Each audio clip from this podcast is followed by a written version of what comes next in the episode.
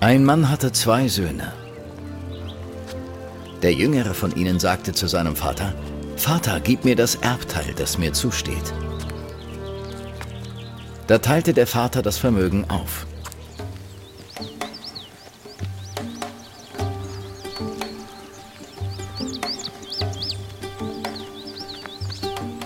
Nach wenigen Tagen packte der jüngere Sohn alles zusammen und zog in ein fernes Land.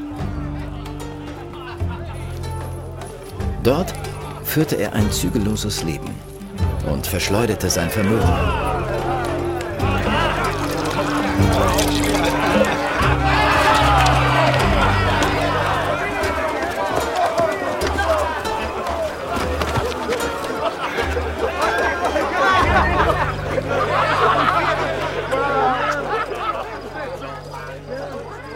Und als er alles durchgebracht hatte, kam eine große Hungersnot über das Land. Und es ging ihm sehr schlecht. Da ging er zu einem Bürger des Landes und drängte sich ihm auf. Der schickte ihn aufs Feld zum Schweinehüten. Er hätte gern seinen Hunger mit den Futterschoten gestillt, die die Schweine fraßen. Aber niemand gab ihm davon.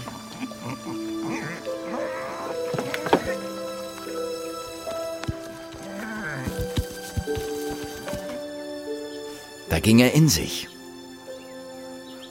und sagte, wie viele Tagelöhner meines Vaters haben mehr als genug zu essen. Und ich komme hier vor Hunger um.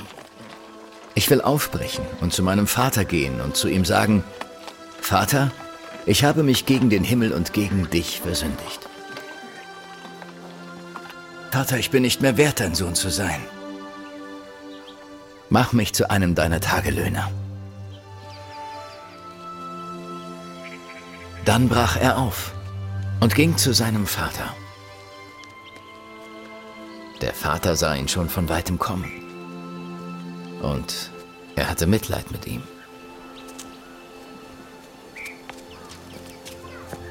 Er lief dem Sohn entgegen, fiel ihm um den Hals und küsste ihn.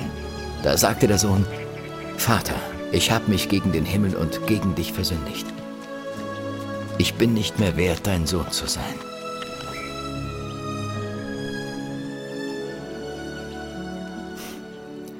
Der Vater aber sagte zu seinen Knechten, holt schnell das beste Gewand und, und zieht es ihm an. Steckt ihm einen Ring an den Finger, holt Schuhe und zieht sie ihm an. Bringt das Mastkalb her und schlachtet es. Wir wollen essen und fröhlich sein. Denn mein Sohn war tot. Und nun lebt er wieder. Er war verloren und ist wiedergefunden worden. Und so begannen sie ein fröhliches Fest zu feiern. Sein älterer Sohn war unterdessen auf dem Feld. Als er heimging und in die Nähe des Hauses kam, hörte er Musik und Tanz. Da rief er einen der Knechte und fragte, was das bedeuten sollte. Der Knecht antwortete, Dein Bruder ist gekommen. Und dein Vater hat das Mastkalb schlachten lassen, weil er ihn heil und gesund wiederbekommen hat. Da wurde er zornig und wollte nicht hineingehen. Sein Vater aber kam heraus und redete ihm gut zu.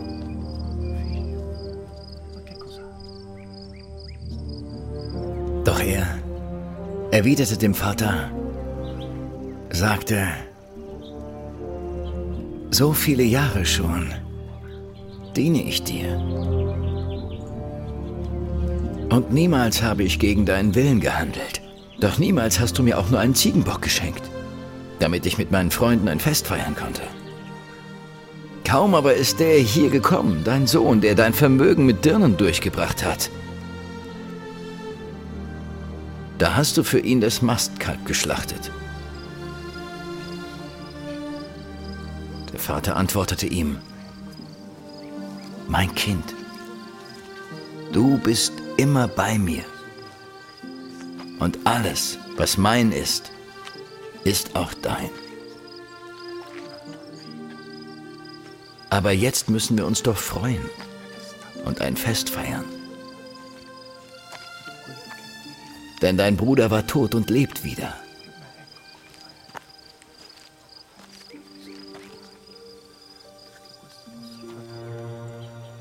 Er war verloren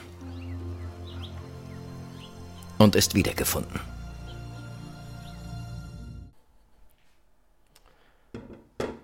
Eine mega bewegende Geschichte.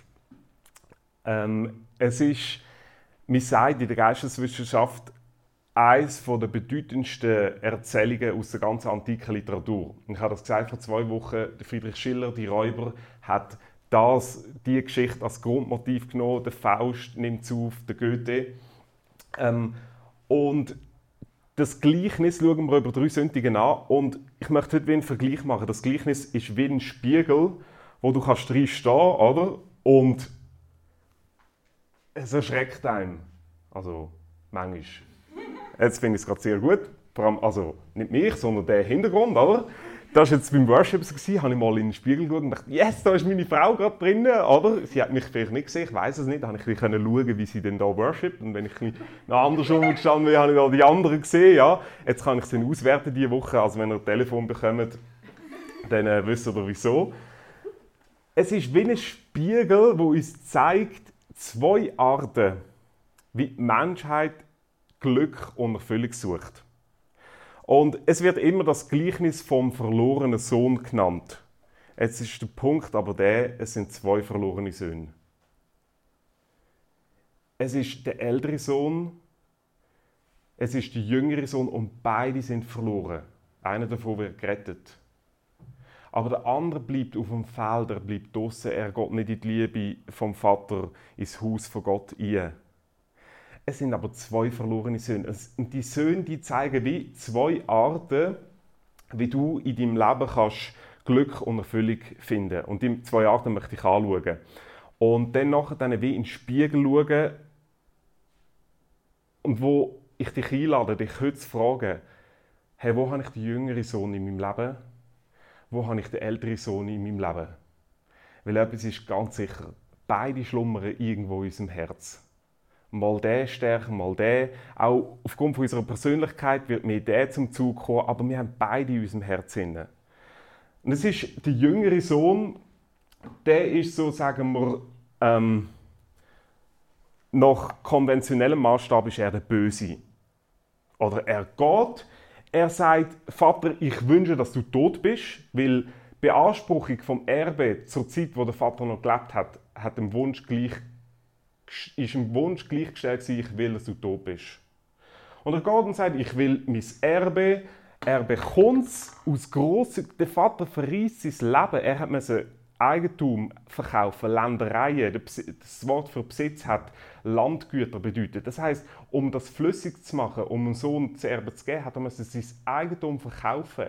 Und Land war damals Identität gewesen. Und ein Sohn in einer Schamkultur, der gesagt hat, ich will, dass mein Vater tot ist, ist der Untergang von der Ehre, von der Würde von meinem Vater. Das heißt, es hat ihm das Herz gebrochen. Und der Sohn geht und er verprasst alles. Der, der Brüder, äh, scheinbar, das ist noch interessant. Woher weiß der Brüder, dass der Sohn sich mit Huren eingeladen hat? Hast du dir die Frage schon mal gestellt? Ja, hat ach, der ältere Bruder so Spionen gehabt, wo er dem jüngeren Bruder hinterhergeschickt hat, können wir mal schauen, was der alles noch für sich macht. Weil es wird nie einem älteren Bruder eigentlich vermittelt, was der Sohn gemacht hat. Er hat sein ganze Erbe verprasst. Und jetzt hat er die Frechheit und kommt zurück und sagt, ich will es wieder gut machen. alle würden sagen, hey, da, da kannst du nichts mehr gut machen.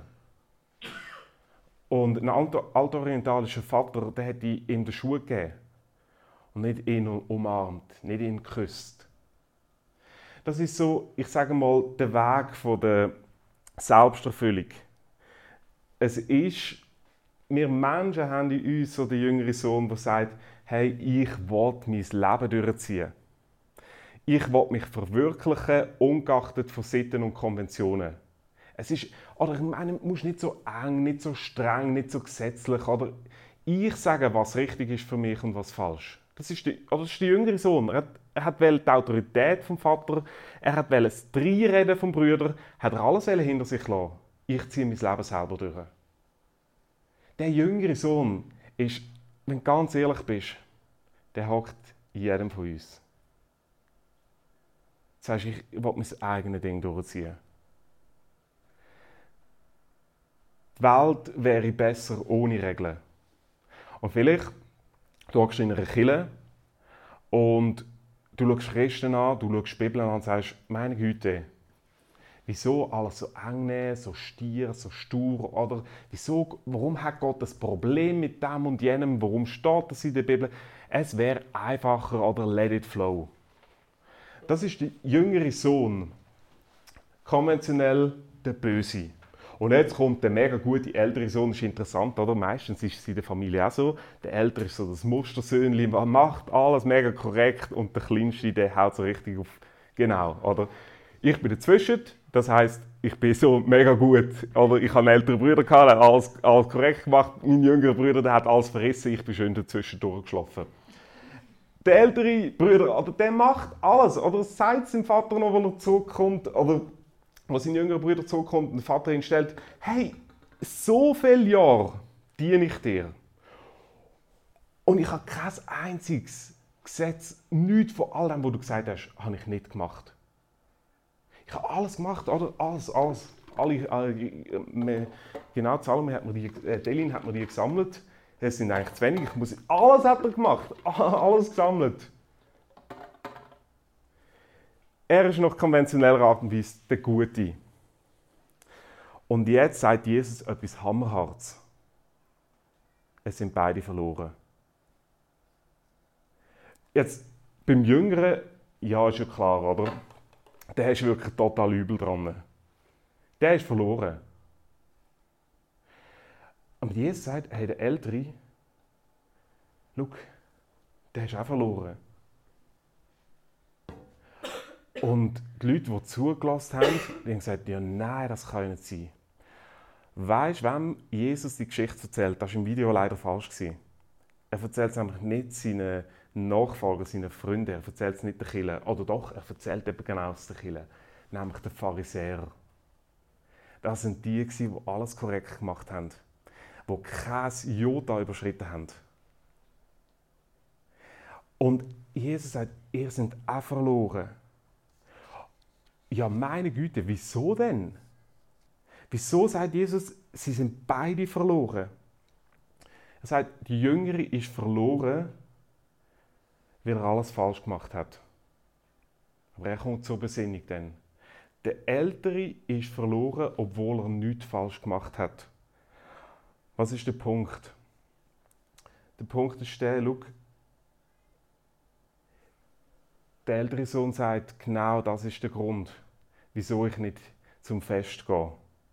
Ich habe doch alles gemacht, was du von mir hast wollen. Das Hindernis, wo der ältere Sohn daran hindert, heimzukommen, ist sein Stolz über seine guten Taten. Und nicht, dass er irgendetwas falsch gemacht hat. Es hat einmal ein Dozent Folgendes gesagt: Die größte Barriere zwischen dem älteren Sohn und Gott sind nicht seine falschen Taten, von denen hat er gar nichts, sondern es sind seine verdammenswerten guten Werke. Es ist sein Stolz. Gott, ich, habe doch alles gemacht, was du willst. Was hast du für ein Problem? Du hast mir nie etwas gegeben, dass ich es festmachen kann. Das Problem sind nicht seine falschen, seine bösen Sachen, sondern Stolz auf seine guten Sachen. Und weißt du, das ist der Schweizer. Das sind wir, wo wir sagen, hey Gott, was hast du für ein Problem? Ich bin doch nicht so schlecht. Und wenn es um den Himmel geht, ich, ich komme noch längstens rein. Ich bin nicht so wie dieser dein Sohn. Das sagt der ältere Bruder. Schau doch den an, der ist viel übler. Das Problem, wo der ältere Sohn dran verloren geht, ist sein Stolz, auch ohne Gott zu leben, ohne seinen Vater. Er hat, sein Vater hat er zum Geschäftspartner gemacht. Und ich glaube, das ist, das ist meine Frage heute. Wo machst du Gott zu etwas Kleinerem als Gott? Wo machst du ihn zu deinem Partner? Er, wo dir Rechenschaft fordert. Er, wo du ich alles gemacht Gott. Wieso? Wieso kommt nichts zurück? In dem Moment laufst du eigentlich auf einem Weg an Gott vorbei. Merkst du, warum das so hart ist? Und Pharisäer fragen, hey, das kann doch nicht sein. Meine Güte, Jesus. Aber Jesus hat auf Folgendes hindeuten. Schau, die Listenmethode, die greift beim jüngeren Sohn. Wenn es darum geht, hey, was hast du alles falsch gemacht, dann kommst du in die Hölle oder bist nicht gerettet, die greift beim jüngeren Sohn. Oder der weiß das bei der Säue aussen selber, hey, ich habe so viel verbockt. Aber die Listenmethode bei uns Schweizer, die verhebt einfach nicht. Du, ich habe niemanden umgebracht. Ich, ich bin nicht so schlecht. Hey, ich helfe auch sozial, ich mache irgendetwas Gutes. Die Listenmethode, wenn man nach gut und schlecht sich orientiert, die greift nicht bei uns. Die greift nicht bei dir. Aber du musst wirklich verstehen, das, was dich daran hindert, das ist deine Rechenschaftsleistungsdenken gegenüber von Gott. Hey, ich habe doch so viel Gutes gemacht. Du machst genau zum genau gleichen wie der jüngere Sohn. Du willst von Gott nur etwas. Der jüngere Sohn geht zum Vater und sagt, gib mir mein Erbe. Hast du gemerkt, dass der ältere Sohn genau das Gleiche eigentlich sagt, einfach ein bisschen in einem abgewandelten Wortjargon. Er sagt nämlich, wenn hast du mir endlich mal ein, ein Geissel gegeben, dass ich das Fest feiern kann. Er sagt im Grunde genommen noch mega edel, oder gut, ich frage ja nur nach einem, so einem kleinen Tierli, oder nicht nach einem Erbe, aber er sagt im Herz, im Kern, in der Essenz genau das Gleiche. Die Listenmethode verhält nicht. Ähm, und das sind die zwei Söhne. Sie sind beide verloren. Und Jesus macht das mega spannend noch. Und darauf hat mich der Alter gebracht, vor zwei Wochen. Er hat mich nämlich darauf hingewiesen, Matthias, hast schon festgestellt, dass Jesus eigentlich von zwei Brüdern redet und die zwei Brüder schon mal vor sind in der Bibel.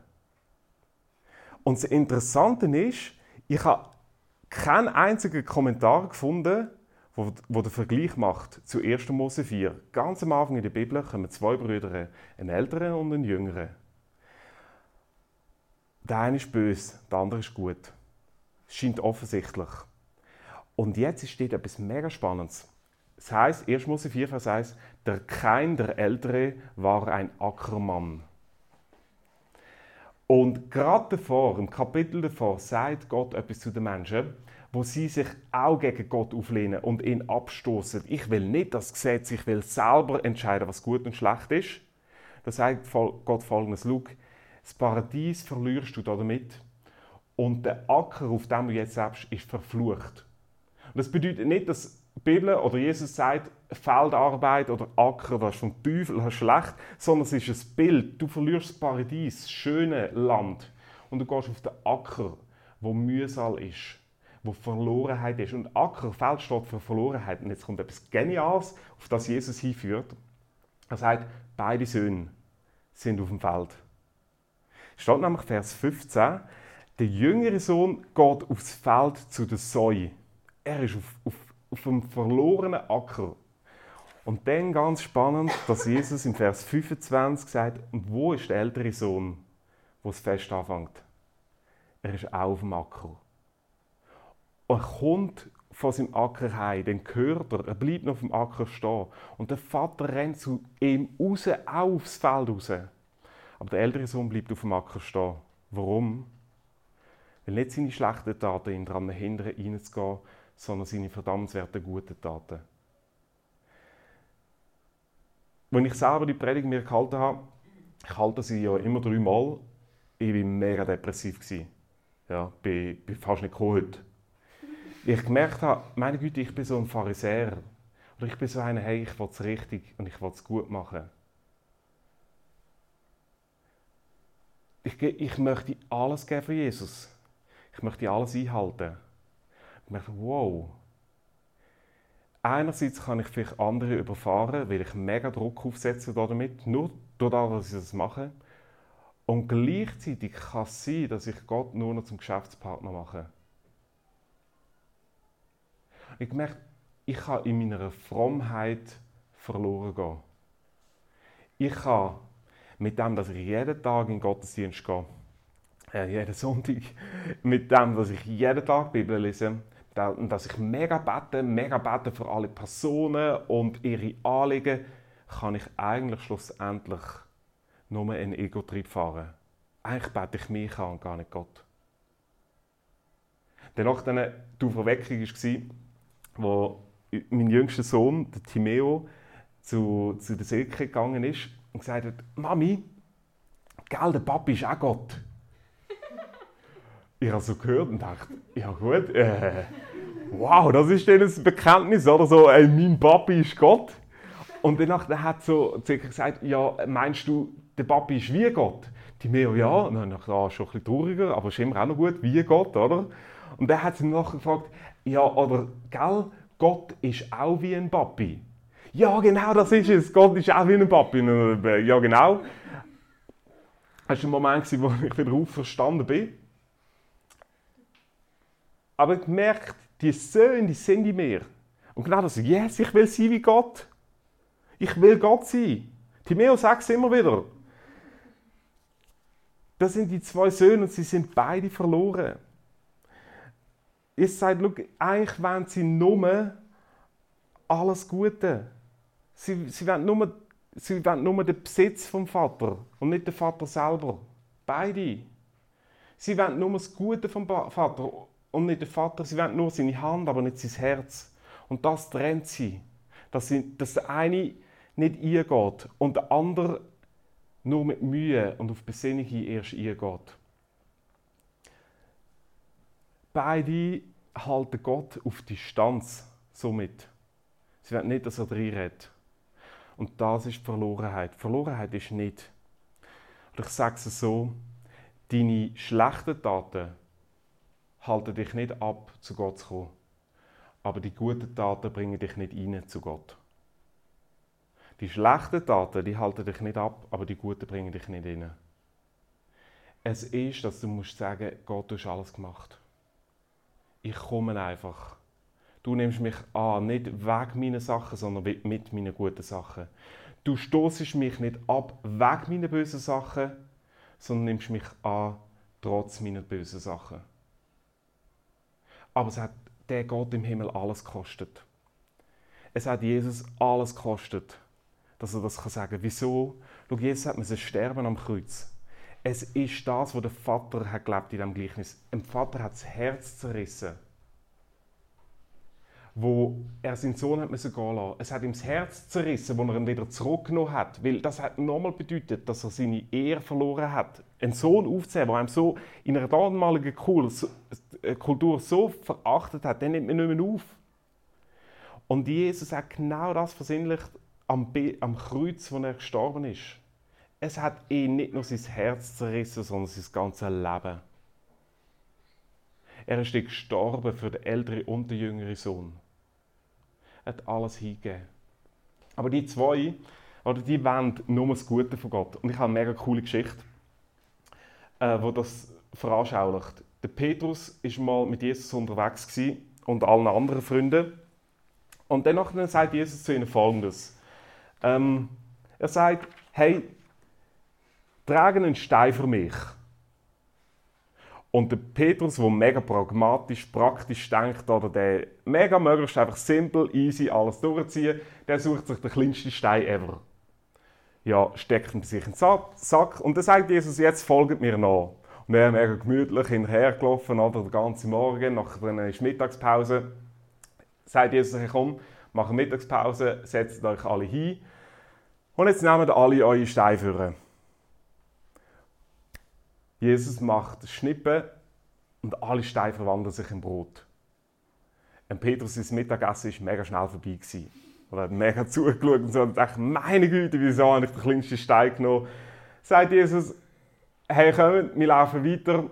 Bitte nehmt, tragt jeder von euch einen Stein für mich und folgt mir nach.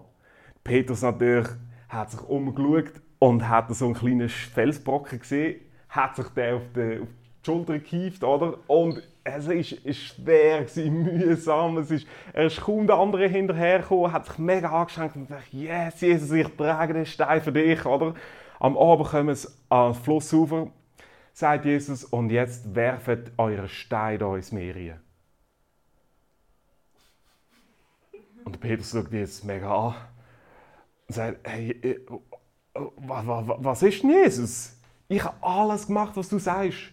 Also gut, der erste Stein war ein klein, aber er ist wirklich naturwissenschaftlich beweisbar ein Stein. Gewesen. Und der zweite, ich habe den Felsbrocken für dich geschleppt. Ich habe alles gemacht. Ich habe gebetet, ich habe Bibel gelesen, ich bin in den Gottesdienst gegangen, ich habe unser Vater gemacht ohne Ende, ich bin sogar pilgert. Ich habe alles in meinem Leben habe ich für dich. Ich habe mich sogar bekehrt, wirklich ganz ernsthaft. Steht vorne bei mir in der Bibel. Was ist dein Problem? Und dann sagt Jesus ihm folgendes: Hey Petrus, weißt nicht mehr, worum ich dich bittet habe? Für wen hast du den Stein getragen? Hast du ihn für mich getragen oder für dich? Es kann sein, dass du die Bibel lesest, dass du betest und schlussendlich bist du ein älterer und jüngerer Sohn. Es geht dir eigentlich nur um dich. Du willst Gabe von Gott lieber als sein Herz. Und ich weiß, das ist ein mega harter Punkt. Und du denkst, ja, nein, das kann doch nicht sein. Aber weißt, Gott liebt dein Herz mehr als all deine guten Taten. Und Gott liebt dein Herz mehr, als er all deine bösen Taten hasst. Und das müssen wir verstehen. Gott geht um dein Herz, nicht um deine Taten. Er liebt dich mehr als das, was du machst. Und er liebt dich mehr als alles, was du falsch machst, wo er hasst. Er liebt dich ohne Ende. Und der Luther, der hat einmal das mega krass gesagt. Seine Freunde sind mal gekommen und haben gesagt: Hey Luther, was ist, wenn du stirbst und kommst vor Gott und Gott schickt dich in die Hölle? Was sagst du denn? Also, ich meine, du hast Vollgas geben für Gott, oder? Du hast. Und da hat der Luther gesagt: Ich werde dann auf die Knie gehen und Gott dafür anbeten. Weißt du, weil der Luther hat verstanden, ich komme nicht zu Gott, weil ich alles richtig gemacht habe, sondern nur aus Gnade. Ich möchte eine Geschichte erzählen. Es sind ein hinduistischer Guru, ein buddhistischer Guru, ein Imam, ein Atheist und ein christlicher Theologe sind vor ihren Gott gekommen. Der Atheist hat keinen, aber den denken wir uns jetzt einfach. Der Hinduist kommt zu Gott und der Gott sagt ihm, hey, du kommst äh, ins Nirvana oder ins Moschka, heißt eigentlich, ähm, du, du hast es so gut gemacht. Yes, Gott ist ins Moksha, da kommt der Buddhist ähm, und sein Gott sagt, hey, du kommst ins Nirvana, du hast das so gut gemacht, du hast es gemacht. Der, der verabschiedet sich, geht ins Nirvana, oder, löst sich auf, kommt der Atheist zu Gott, was es nicht gibt. Der Gott, was es nicht gibt, sagt ihm, hey, ich gratuliere dir, dass du nicht verzweifelt bist. Du darfst gehen. Oder das, ja genau. Das sagen Atheisten über sich selber. Das Ziel ist nicht zu verzweifeln angesichts dessen, dass es keinen Sinn gibt äh, mit dem Leben nach dem Tod. Dann kommt der Imam. Und Allah sagt zum Imam, hey, du hast mega gut gemacht. Komm da in den Himmel mit deinen 100 Jungfrauen. Und dann kommt der Christ zu Gott. Und der Gott sagt nichts. Und der Christ sagt, du hast alles gemacht. Das ist der Unterschied zwischen dem christlichen Glauben und allen Religionen. Dass schlussendlich alle sagen, bei allen heisst es, du hast es gemacht. Im christlichen Glauben heisst es, hey, du hast es gemacht, Jesus, nicht ich. Und die zwei Söhne haben es selber durchziehen. Wo sie sich noch, noch gleichen, ähm, Sie wollten unabhängig bleiben. Und sie haben ein, ein gleiches Hobby gehabt. Und das Hobby hat geläutet, deutet, äh, geheißen, schau mal den an. Der jüngere Sohn hat gesagt, hey, schau mal den an. Macht alles mega richtig, macht alles korrekt, der kann mir in die Schuhe blasen. Oder? Ja, immer so stier, konventionell, Prinzipien, Reiter und so weiter. Und der ältere Sohn, er macht genau das Gleiche. Er sagt auch, hey, der da, dein, dein Sohn. Er sagt nicht einmal, hey, der da, mein Bruder. Er sagt einfach, der da, mein... Sie vergleichen sich und sie zeigen aufeinander ohne Ende. Und jetzt meine Frage. Wo steckt in dir der jüngere Sohn und wo steckt in dir der ältere Sohn? Ich glaube, der jüngere Sohn entdeckst du in dir als erstes, wenn du in den Spiegel schaust und du merkst plötzlich im Blick auf Gott, eigentlich ist doch egal, der Gott hat doch nicht so ein Problem. So völlig egal, oder? Gleichgültig. Was ist schon da dran, wenn ich jetzt da weggehe und lebe, wie ich will? Was hat er für ein Problem? Oftmals ist das der jüngere Sohn in unserem Leben. Dass man denkt, was, was hat Gott schon für ein Problem? Komm, das ist nicht so schlimm. Das stört. Er vergeht ja, oder? Ist ja alles easy, gut, let it flow. Das ist der jüngere Sohn. Da kommt etwas Spannendes dazu, die Gleichgültigkeit gegenüber dem Gesetz. Der jüngere Sohn sagt, hey komm, all das mit dem Gesetz ist doch egal. Es kann sein, dass du ein mega frommer Christ bist. Und du sagst, komm, das mit diesem Gesetz von Gott, das musst du nicht so eng nehmen. Das ist doch nicht so schlimm.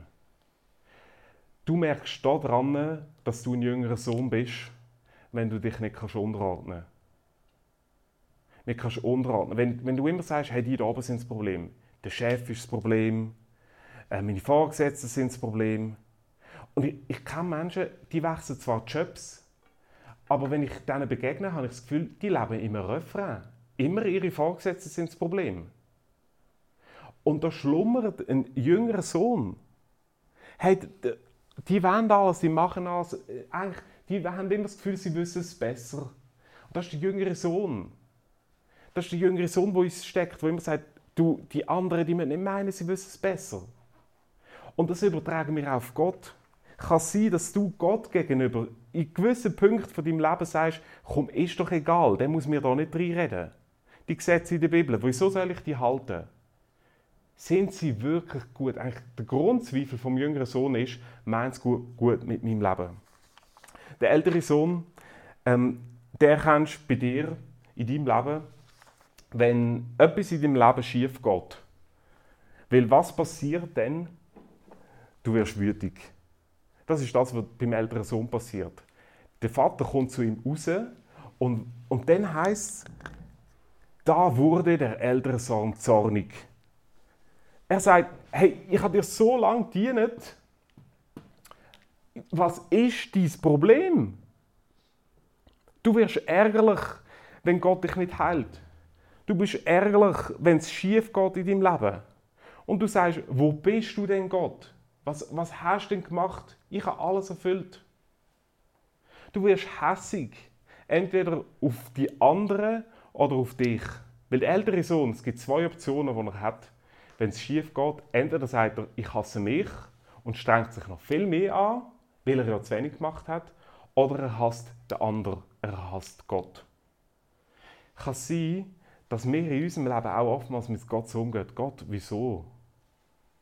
Und da steckt ein Ärger, da steckt der ältere Sohn dahinter. Aber noch etwas, der ältere Sohn, er hat eine nachtragende Haltung. Und da, da kennst du den älteren Sohn in dir. Er kann nämlich einem jüngeren Bruder kann er nicht vergeben. Er hat nicht vergeben. Wieso? Er hat jemanden haben wo er seine eigene Verlorenheit, die er unter dem Deckmantel von allem Guten schön verborgen hat, kann verurteilen. Weil er in sich selber merkt, ich, ich genüge nicht. Und dann muss er irgendjemanden haben, den er kleiner machen kann. Und der Punkt ist, du kannst jemandem in deinem Leben nicht vergeben, wenn du dich selber ihm überlegen fühlst. Wenn du nicht kannst vergeben wenn du nicht kannst loslassen kannst. Wenn du jemanden wie nicht kannst freigeben kannst. Und immer sagst, der ist schuld. Er weiß, was der gemacht hat. Dann steckt der ältere Sohn in dir. Und der, merkst, der steckt in uns allen. Sonst musst du heiraten und Kinder bekommen. Dann merkst du es, es ist genau das, hey, der andere ist doch. Du kannst nicht vergeben, du kannst es nicht sein lassen. Ähm, etwas, was er auch nicht kann, ist,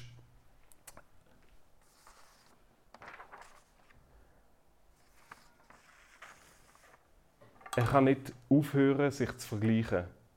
Er schaut immer, hey, der hier dein Sohn, hast du etwa den gesehen? Hast du gesehen, wie es der macht? Und das ist doch unser Leben. Ich bin doch nicht so schlecht wie die anderen. Ich mache es doch gut. Hey, schau die Killen an. Schau den Pastor an. Schau, was der gemacht ist worden. Hey, schau mir das an. Meine Güte. Oder das ist frommer Tag, den man macht. Und, und man vergleicht sich mit seinem älteren Sohn. Und was ist die Lösung? Der Vater sagt, ihr seid beide verloren. Aber ich nehme euch an. Aber es kostet mich alles. Und er geht zu beiden raus. Hast du gesehen in dem Gleichnis? Er rennt zum jüngeren Sohn. Er umarmt ihn, obwohl der so kommt und küsst ihn. Und er geht auch zum älteren Sohn raus. Aber weißt du was, dort rennt er nicht, er umarmt, umarmt ihn nicht und er küsst ihn nicht. Wieso nicht? Weißt du, was der ältere Sohn gemacht hätte? Er hat gesagt, hey, ich lasse mich doch nicht küssen von dir. Ja, siehst nicht, was ich da alles Gutes gemacht habe. Aber Gott auch zu ihm raus. Und er sagt ihm ein Wort, das im Griechischen bedeutet, mein Kind. Er nennt ihn nicht mehr Sohn, sondern Kind. Er will ihm das wie folgt sagen: Hey, du, du bist mein Kind. Du bist mein Liebling, du bist mein Schatz. Du bist nicht nur ein Sohn. Weil der Sohn, das ist eine biologische Geschichte. Kind, das ist eine Herzensangelegenheit. Du bist mein Kind. Komm doch rein. Ich möchte dich heute fragen, bist du ein älterer Sohn? Das Gefühl hast, hey, ich habe doch alles gut gemacht. Ich glaube, dass Jesus zu dir sagt, Kind, komm doch rein. Kann sein, dass du ein jüngerer Sohn bist. Eigentlich ist das so egal mit diesem Gesetz. Was hat Gott für ein Problem? Er vergibt ja eh. Und du hörst, was er eigentlich auch sagt mit dem Kuss. Kind, komm doch rein. Weißt du, die Geschichte verstehst du nicht, wenn du den Vater nicht verstehst. Ich möchte, bevor ich schließe, eine Perspektive vom Vater zeigen, was es für ihn bedeutet hat mit diesen zwei Söhnen. Und dass er sie liebt ohne Ende.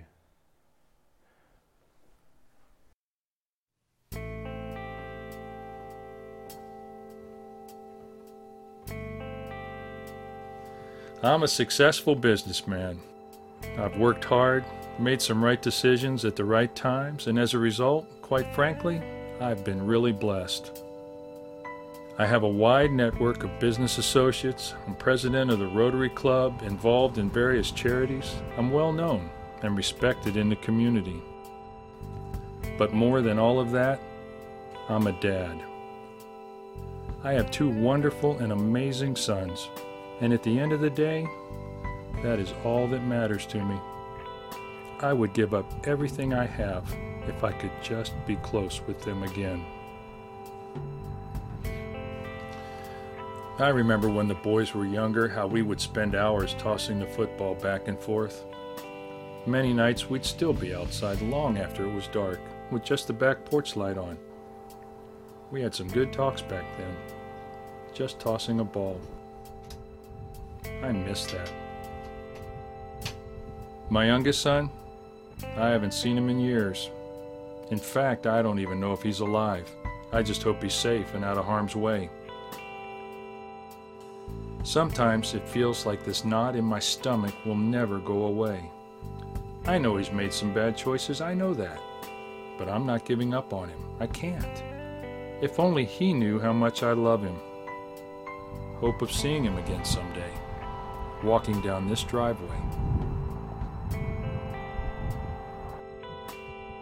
My oldest son, he's a different story. I couldn't ask for a better son. He stayed at home over the years, he's learned the family business, and has been going to college full time. He does whatever I ask him to do, but there's just this distance. Emotionally, it feels like he's checked out, like he's simply going through the motions. I try to talk to him, but his walls have been up for so long I just can't get through. Does he have any idea how much I love him?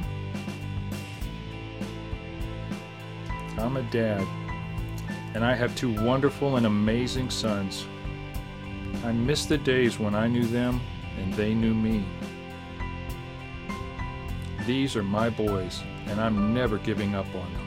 I love them too much. These are my boys.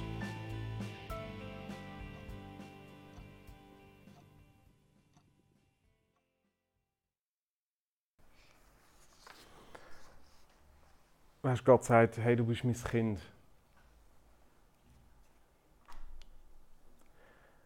Komm heim. Bleib nicht auf dem Feld. Bleib nicht außen vor. Und ich merke, wir haben immer wieder Angst. Wir haben Angst, alles aufzugeben, alles loszulassen. Es ist die Angst, hey, ich habe es nicht mehr im Griff. Es geht nicht darum, Gutes es geht nicht darum, Schlechtes nicht zu machen. Das ist, ich habe es nicht mehr in der Hand. Sondern ich muss schlussendlich sagen, Jesus, du bist es allein. Es ist das Loslassen vom Stolz, das Loslassen vom, von, von der Auflehnung, von der Rebellion. Ich kann nicht mehr vergleichen. Ich kann nicht sagen, hey, ich bin doch besser. Komm zu Jesus. Es ist auch eine Angst da, ja, meint der Vater gut? All das, was er sagt, ist das wirklich, ist das, ist das gut, was er will? Die Gesetze, die hier stehen. Meint er es gut mit meinem Leben? Hat er wirklich gute Gedanken über mein Leben? Verhaut er mein Leben, wenn er nicht so reagiert, wie ich es wünsche? Wenn er nicht das macht, wo ich mich so danach sehne? Oftmals halten uns Angst davon ab, sagen, ich komme heim zu dir, Jesus. Angst, sich auszusetzen, zu hoffen. Viele haben Angst, dass wenn sie Vollgas mit Jesus leben wollen, dass er sie an einen Ort bringt, wo sie nicht hinwollen. Aber weißt du, was Fakt ist? Gott wird dich immer an den Ort bringen, wo du hin möchtest, wenn du alles gewusst hättest, was er weiß. Gott wird dich in deinem Leben immer an den Ort bringen, wo du hin möchtest. Wenn du alles wüsstest, was Gott weiß. Darum möchte ich dich einladen, sag, hey Jesus, das ist mein Leben. Ich möchte dich einladen, das mit dem Lied zu machen. Das heißt, Good, Good Father. That's who you are. Du bist gut. Du bist gut. Es geht nicht darum, bin ich gut, bin ich schlecht. Es geht darum, du bist gut. Lass uns beten und lass uns doch dann aufstehen. Du darfst aufstehen wie, wie das bekennen. Ja, Jesus, ich glaube es von euch, du bist gut. Jesus, ich danke dir für die unglaublich krass gute Story. Dass du uns annimmst, trotz unserer falschen Sachen, aber dass du uns nicht annimmst, weg unseren guten Sachen. Die bösen Sachen, die halten mich nicht von dir fern, aber die guten bringen mich nicht ein, sonst bist du Jesus allein. Und ich möchte dir heute sagen, Jesus, ach Mann, wie oft bin ich ein älterer Sohn und ich merke es nicht einmal. Wenn ich, wenn ich auch im Frommen möchte leisten und tun und machen und eigentlich an dir vorbeigehen. Und Jesus, wie oft merkt, dass ich ein jüngerer Sohn bin wo ich mich auflehne, wo ich mich rebelliere gegen dich, wo ich nicht will, wo ich denke, ich bin Ausnahme. Es ist doch nicht so schlimm. Wir brauchen dich, Jesus. Dass wir können sagen, hey, es ist unabhängig von mir, wo ich gerettet bin. Ich möchte dir das zusprechen. Wenn du jetzt da bist, dann da wirst du stehen und sagen, ja, Jesus, ich will es neu mit dir wagen. Ich gebe dir das Vertrauen von meinem Leben, dass es du gut meinst. dann werde ich dir zusagen, im Namen von Gott, er bringt dich immer an den Ort, wo du hin willst, wenn du alles wüsstest, was er weiß. Amen.